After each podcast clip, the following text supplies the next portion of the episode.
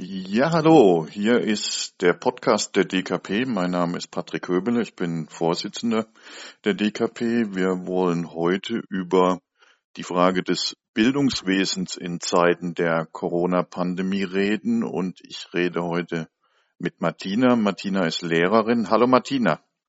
Guten Morgen, Patrick. Ich würde dich gerne als erstes mal fragen, wir haben ja so eine Situation, dass diese Pandemie sicherlich nicht die Ursache der Krise ist, aber die Krise eigentlich in allen Bereichen verschärft und wie so ein Brennglas zutage treten lässt, was vorher schon Probleme waren, was vorher schon ähm, schlimme Zustände waren. Gilt das auch fürs Bildungswesen? Und wenn ja, was würdest du da besonders denken? Ähm, ja, das stimmt ähm, ungemein. Denn also auch in der Bildung haben die Kinder aus ärmeren Verhältnissen das Nachsehen, genauso wie von dem genannten Gesundheitswesen.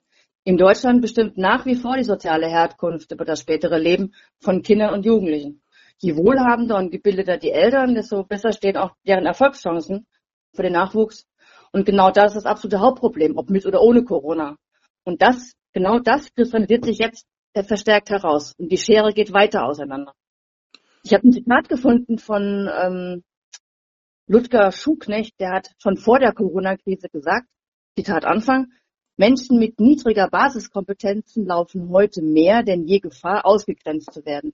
Die PISA-Ergebnisse, und da ist es ziemlich egal, welche wir nehmen, sind deshalb eine dringende Aufforderung, in der Schule niemanden zurückzulassen, sondern allen Schülerinnen und Schülern die Kompetenzen vermitteln, die sie brauchen, um in den 21. Jahrhundert zu bestehen.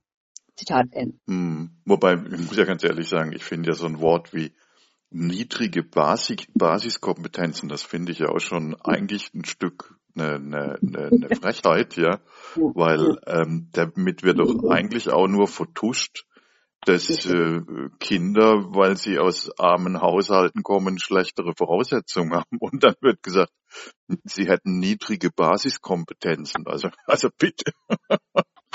naja, gut, aber ähm, wie, wie würdest du denn das festmachen? Also wirkt sich denn auch zum Beispiel jetzt in der konkreten Situation, wo die Schulen zu waren, ähm, die, die unterschiedliche Wohnsituation da aus? Ähm, auch. Also ich meine, benachteiligt sind vor allen Dingen jetzt Kinder aus Migrantenfamilien, Familien mit mehreren Kindern im schulpflichtigen Alter, Eltern in prekären Verhältnissen, Eltern mit finanziellen Problemen, Eltern und Familien, die von Transferleistungen abhängig sind, auch alleinerziehende Eltern. Und da kommt dazu, dass diese Familien oft eben nur einen PC für die ganze Familie haben. Manchmal müssen die Eltern selbst auch Homeoffice machen. Der PC ist überhaupt nicht frei. Dann haben manche Familien keinen Drucker, keine Patrone, kein Papier. Und dann die Scham eben, das auch zu melden. Mhm. Und dann wissen wir auch, dass, ähm, je nachdem, wo ich aufwachse, also das gehört auch zur Wohnsituation, ob ich in einem sogenannten sozialen Brennpunkt aufwachse oder in einem wunderbaren, schönen kleinen Bungalow, das auch eine Rolle spielt. Also auch hier wieder, ne, also haben die Eltern Kohle, dann können sie sich eine gute Bildung leisten für die Kinder und haben sie kein Geld, dann klappt es eben nicht. Hm. Was haben denn Schüler jetzt gemacht in dieser Phase, wenn sie kein iPad, keinen Laptop hatten? Hatten die da überhaupt eine Chance, irgendwie zu lernen? Und jetzt stelle ich mir nur vor, was weiß ich, in einem Hochhaus drei Kinder auf vier Zimmern oder sowas. Das ist ja, was, was haben die da jetzt im Konkreten gemacht? Puh, das ist extrem unterschiedlich, ähm, weil nun, also ich habe zum Beispiel teilweise den Kindern, wenn die Eltern sich denn getraut haben, mir das mitzuteilen, also viele reagieren einfach auch nicht, und da muss man herauskriegen, warum sie sich nicht melden. Das finde ich auch nicht so einfach. Wie gesagt, ich sprach ja eben von der Scham mancher Eltern, mhm. die sich nicht wollten, zu sagen, warum sie sich nicht melden oder das Kind möchte alleine groß werden, was auch immer. Also ich habe manchen Kindern das Material ausgedruckt und nach Hause gebracht. Oder ich habe es mit der Post versendet. Ähm, ich mache den Lehrern im Himmelswillen keinen Vorwurf, die es nicht gemacht haben. Also wir haben einfach auch zu wenig Lehrkräfte und zu wenig Material, ähm, damit die Kinder arbeiten können. Also manche Schulen haben an den Schulen die Möglichkeit ähm, eingeräumt, dort arbeiten zu können. Ähm, aber die Kinder waren, also die, die, benachteiligten Kinder waren da völlig abgehängt. Hm, hm. Also ich stelle mir das wirklich dramatisch. Ich finde das auch, also ich finde das zum Teil, also kriege ich eine Wut, wenn ich dazu mitkriege, wie, wie gerade Mhm. Kinder aus, aus ärmeren Familien dann, dann plötzlich völlig abgehängt sind. Aber jetzt geht's ja wieder los mit der Schule. Ähm, meinst du denn, dass dieser Wiederanfang jetzt begründet ist in der Sorge um die Schülerinnen und Schüler oder was sind die Hintergründe? Weil zum Teil ist es ja wohl doch sehr chaotisch, ne, wie das abläuft. Das ist, ist eine schwere Frage. Ich habe mich das wirklich auch schon gefragt. Also drei Wochen lang wurden jetzt die Neunt- und Zehntklässler beschult, um auf die Prüfungen vorzubereiten, die jetzt bis zu den Prüfungen zu Hause bleiben sollen. Und dafür kommen jetzt die Fünf- bis Achtklässler. Und warum die jetzt kommen sollen, das weiß ich nicht wirklich genau. Man könnte es positiv sehen. Gut, die Kinder, die jetzt kommen können, da kann man die Familien ein bisschen entlasten, weil die haben zu Hause zum Teil auch Druck gehabt. Die haben wieder Kontakt zu ihren Klassenkameraden und das tut denen psychisch auf jeden Fall gut. Kinder brauchen Kinder. Aber ob der Zeitpunkt jetzt der richtige ist, das ist ein berechtigter Zweifel. Hm, man kann auch Ja. sagen, da wird kräftig an der zweiten Welle gearbeitet, ne? Könnte man meinen. Hm. Ähm, Aber da, lass mich da nochmal einhaken. Das, das hat mich ja auch so gewundert. Warum wird eigentlich da so ein Riesengewicht draufgelegt, dass die auf die Prüfungen jetzt vorbereitet werden? Also jetzt könnte man doch eigentlich sagen, also in so einer Phase, wir können doch nicht die Prüfungen das zentrale Kriterium sein, sondern da muss das Lernen das zentrale Kriterium sein. Aber ganz offensichtlich ist ja, sind ja diese Anfangsmodelle furchtbar fokussiert, und zwar wohl in allen Schulformen, auf die Frage Mhm. Prüfungen. Woran liegt denn das? mh, Also ich denke, einige von der GEW und auch meine Meinung ist, es gibt sicher viele Schulen, die stark bemüht sind, den Kindern so gute Lern- und Lernmethoden näher zu bringen. Auch viele Kollegen versuchen daran zu arbeiten.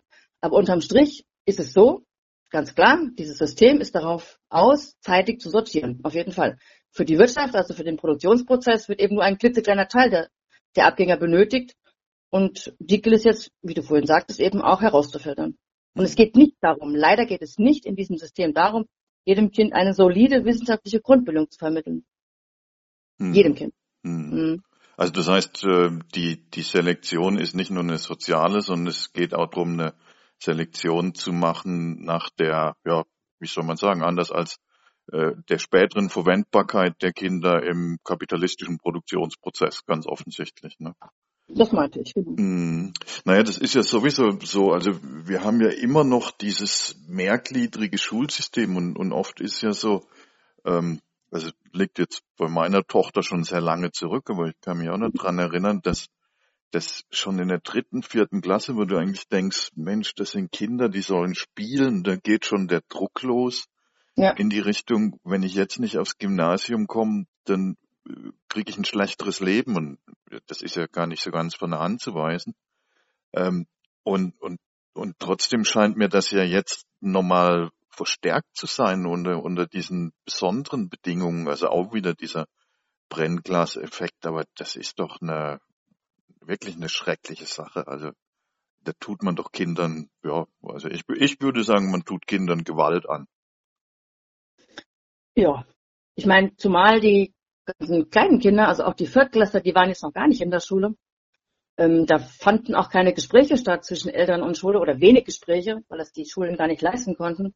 Aber das Hauptproblem ist einfach, dass man die Entwicklung von Kindern einfach nicht vorhersehen kann. Und, ähm, und in der vierten Klasse schon mal überhaupt nicht. Also ich weiß auch in der vierten Klasse nicht, welche Talente mein Kind hat oder wo es gefördert werden möchte oder also man weiß es einfach nicht. Und ähm, über den Zusammenhang zwischen sozialer Herkunft, die auch hier wieder eine Rolle spielt, und Zensuren sind sich die Pädagogen eigentlich schon Jahrzehnte einig. Hm. Wenn man jetzt sagt, äh, diese Pandemiesituation ist wie ein Brennglas, dann müsste die eigentlich auch wie ein Brennglas drauf sein, was wir alternativ eigentlich bräuchten im, im Bildungswesen. Ähm, was, was würdest du sagen, was, was sieht man jetzt ganz deutlich, was sich da ändern muss? Nun, das System müsste man ändern. Ganz deutlich, weil die Schere, wie ich ja am Anfang auch gesagt habe, weiter auseinandergeht. Das ist umso mehr jetzt herauskommt, dass es von, von, dem, von den finanziellen Möglichkeiten der Eltern oder von den Einkommen der Eltern abhängig ist, welche Perspektive die Kinder haben. Und das ist unglaublich ungerecht. Man könnte jetzt, jetzt fordern, spontan, dass alle digitale Endgeräte erhalten, um ins Internet zu kommen. Auch nicht alle Lehrkräfte haben vernünftiges Material, sowie auch eben die Schüler. Dann brauche ich auch Softwarelösungen. Ich brauche eine Lernmittelfreiheit, die inzwischen ja eingeschränkt ist oder auch ganz abgeschafft. Dass die Eltern inzwischen immer mehr zahlen müssen, ob jetzt für Kopiergeld, für Hefte, für Leihmaterial, das ist schon Normalfall. Ich brauche wieder die Kooperationsstunden für die Kollegen, dass wir uns zusammensetzen können. Und ähm, die Stunden gab es früher, die wurden abgeschafft. Dass wir uns zusammensetzen und über einzelne Fälle diskutieren oder beratschlagen, welchen Weg wir gehen wollen. Wir brauchen saubere, renovierte Klassenräume. Wir brauchen sanierte Toiletten und Turnhallen. Wir brauchen besseres Ausstatt oder bessere Ausstattungen für alle Lehrkräfte, für alle Schüler und Schülerinnen. Und hauptsächlich brauchen wir kleinere Klassen und viel, viel mehr Lehrer und Lehrerinnen. Und Im Übrigen fällt mir da noch ein, wir brauchen eigentlich Ganztagsschulen, also viel mehr, mit Nachmittagsangeboten an allen Schulen. Nachmittagsangebote können sein Hausaufgabenbetreuung, können Sport sein, Musikinstrumente lernen. Also die Kinder müssen viel mehr aufgefangen werden, um Chancen zu haben. Also das heißt, äh, wir sehen, wir haben auch im Bildungswesen ganz schön was zu tun und äh, ja. Wir sehen wahrscheinlich auch, dass Bildungswesen und Kapitalismus zumindest im Interesse der Kinder und Jugendlichen eigentlich nicht zusammenpassen.